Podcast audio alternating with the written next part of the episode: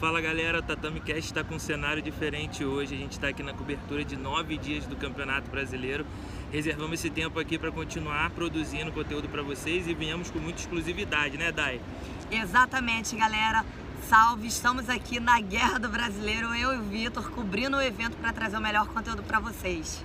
Nesse fim de semana, que começou sábado passado e até, até hoje, já são quatro dias de campeonato, nós tivemos o Master e o Azul Adulto. No Master a gente teve o destaque para os campeões Thales Leite, Léo Leite, teve o Caloquinha, Cláudio Caloquinha fechando a final da categoria com seu amigo de equipe e também teve o faixa azul adulto, que o Leonardo, aluno do Mário Reis, tirou muita onda, ganhou todos os seus adversários, venceu categoria absoluta. Não foi daí?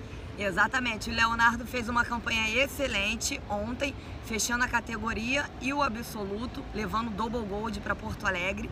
E no Master, sábado e domingo, a galera arrebentou. No 1, no 2, Thales Leite levando as lutas. O Léo Leite, que saiu diretamente do hospital, teve uma crise renal, mas teve alta e veio. E veio lutar e saiu campeão, uma história de superação. E o Caloquinha, que fechou a luta, repetindo a dobradinha de 2019 com o Sérgio, seu sócio lá da Grace Barra BH. Qualquer outra pessoa de, de, deixava de participar do campeonato. Por exemplo, tem uma Exatamente. crise renal um dia antes de disputar a divisão Master, que para quem tá, tá pensando que é moleza, não é. Não muita é, cara duro, muito atleta duro que está se dedicando igual o adulto. E o Léo Leite mostrou que é um campeão excelente, tirou as adversidades assim. Muita experiência, campeão, né, Vitor? O Léo Leite, Léo Leite é um atleta muito experiente. É, ele teve alta, perguntou ao médico se ele poderia vir lutar. Saiu direto, ele me falou, Dai, saí direto do hospital, passei em casa, peguei o kimono e vim. Saiu com a vitória, fez um lutão, travou muitas guerras, né? Porque ele ali no judô, na parte em pé, algumas lutas foram travadas, mas ele administrou bem, levou. E vamos dar destaque, Vitor, também para o desfile de coach de peso no sábado e no domingo. Dedé Pederneiras. Estava de volta o coach do José Aldo veio marcar presença aqui no Brasileiro.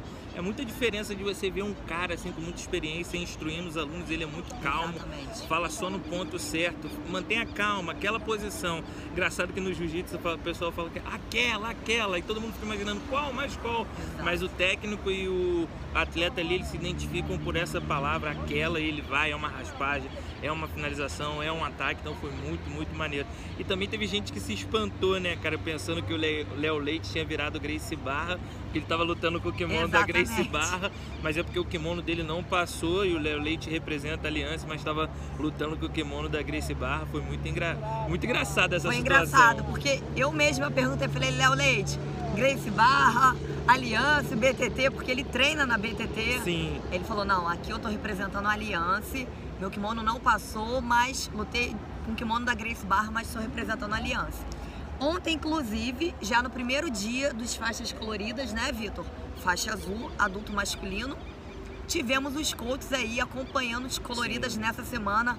Mário Reis desembarcou aqui no Brasileiro.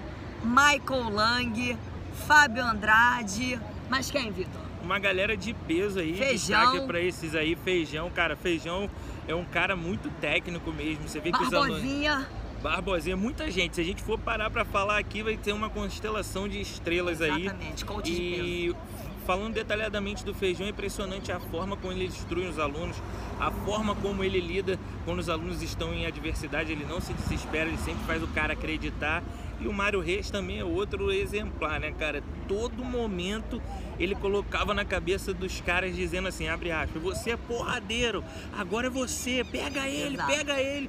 E isso inflama o lutador, o Leonardo, cara, foi para cima dos adversários. Dá um gás, né? Finalizou a maioria de suas lutas, na final ganhou do campeão do pesadíssimo Pedro Filho.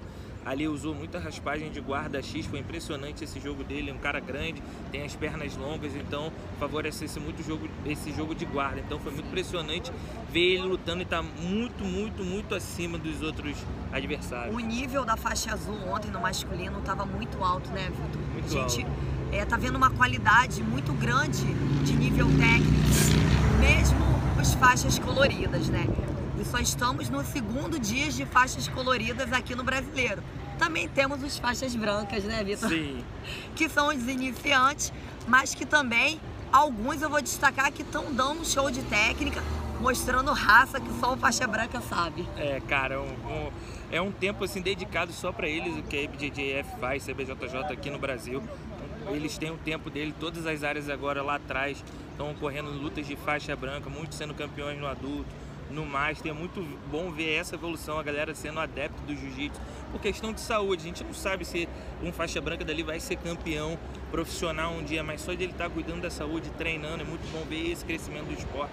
Muitos atletas inscritos apesar dessa pandemia, então estou muito feliz também pelo crescimento do esporte. Exato. E hoje, nessa terça-feira que a gente está gravando aqui, Teve também o azul adulto feminino, muitas, muitas meninas muito boas de jiu-jitsu.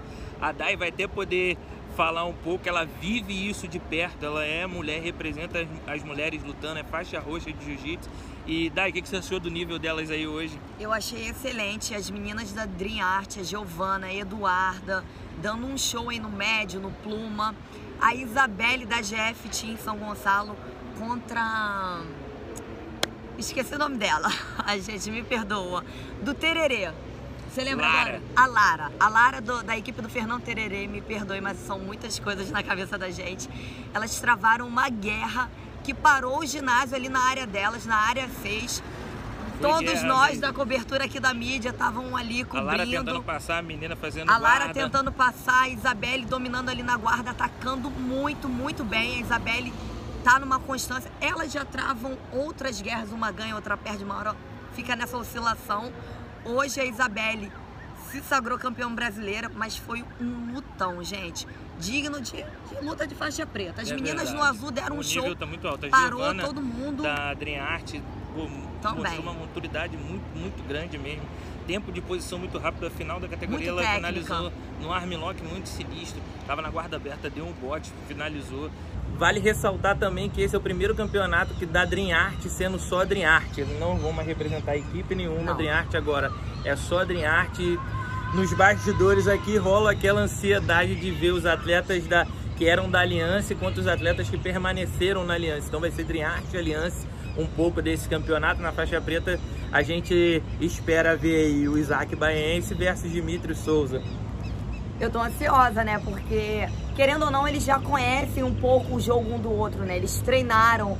Então eu acho que vai ser uma luta, uma guerra. Pra mim vai ser uma guerra, eles vão brigar ali. A Dream Art veio pra brigar pelo título de adulto, no masculino. Mas a Aliança também veio, veio com reforço de peso aí, como Mário Reis, o Michael Lang, como coach.